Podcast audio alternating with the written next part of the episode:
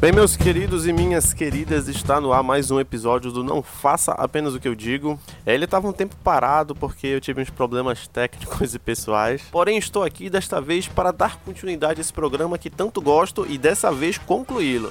Indo direto para o assunto no qual este podcast existe, iremos tratar sobre escrita. Para quem não conhece este programa, ele fala de maneira drops, aquela maneira bem curta, 10, 15 minutos que se encaixa em qualquer momento do seu dia. E é um programa voltado para quem está começando na escrita, quem está começando a estudar agora para ter um norte ou não. E hoje vai ser o primeiro episódio da segunda temporada, que praticamente iremos tratar apenas sobre personagens. Portanto, vamos para o episódio.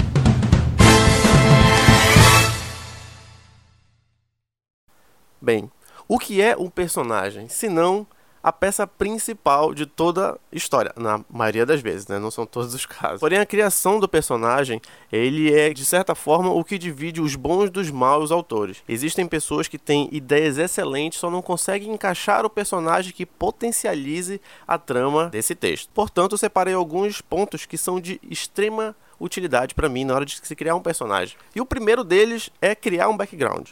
É, eu sempre parto do princípio de que eu preciso contar a história do personagem antes do momento do livro. Então, a, desde a sua infância, a, a sua adolescência, e aí existe um ponto muito importante. O leitor sempre encontrará os furos do roteiro.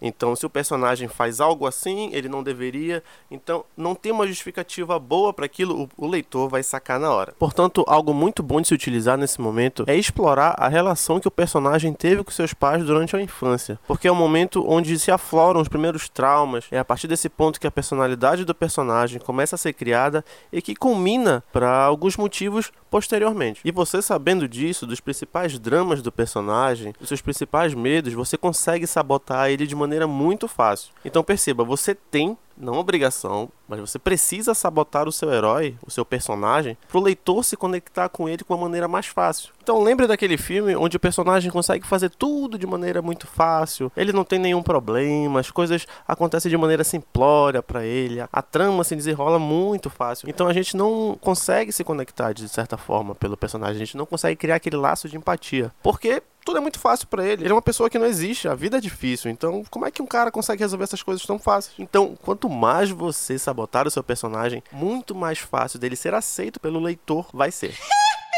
E um outro aspecto muito interessante é você fazer um personagem que trata radicalmente com o tema proposto. Porque o importante, às vezes, não é muito mais o final, mas sim a trajetória dele. Então imagine, sei lá, um padeiro precisando pilotar um avião. Você sabe que no final da história ele vai conseguir pilotar o avião, mas como ele conseguiu fazer isso você não sabe. Então, quanto mais problemas ele tiver para concluir o plot, muito mais interessante se torna a história. E outro aspecto muito interessante que ninguém usa, é, ou que ninguém trata de maneira que dê muito mais atenção, é a evolução do personagem pós a história. Ninguém se preocupa de como vai ser o personagem após aquilo. As pessoas criam a história até aquele momento, porém, quando finaliza, quando chega no clímax, é um ponto de transição do próprio personagem, é um ponto de evolução. Os, os livros que têm continuação geralmente não conseguem explorar ou trazer esses traumas absorvidos no primeiro livro, no primeiro filme, para os demais. Então isso fica de maneira bem pobre. E os livros e filmes que conseguem fazer isso se destacam.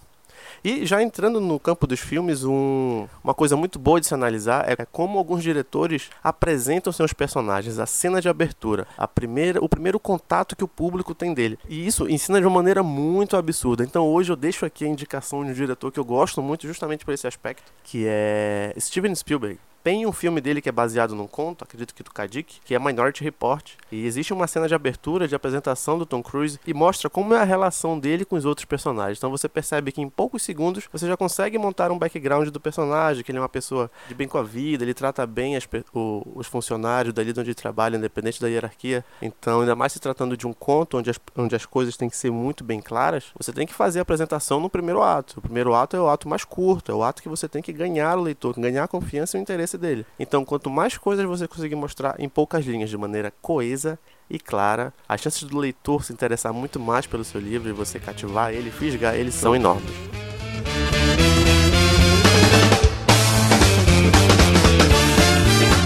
Bem, galera, esse foi mais um episódio do Não Faça Apenas o que Digo, o seu podcast que eu não sei se vai ser semanal, mensal, quinzenal, que trata sobre escrita. Eu sou o Fábio de Andrade, você pode me encontrar no arroba Fábio de Andrade sem o último é. E é isso, se quiser mandar sugestões, comentários, críticas, estou aberto, pode deixar lá ou por algum e-mail que estará em alguma área de descrição por aqui. E é isso, aguardo vocês no próximo episódio. Valeu!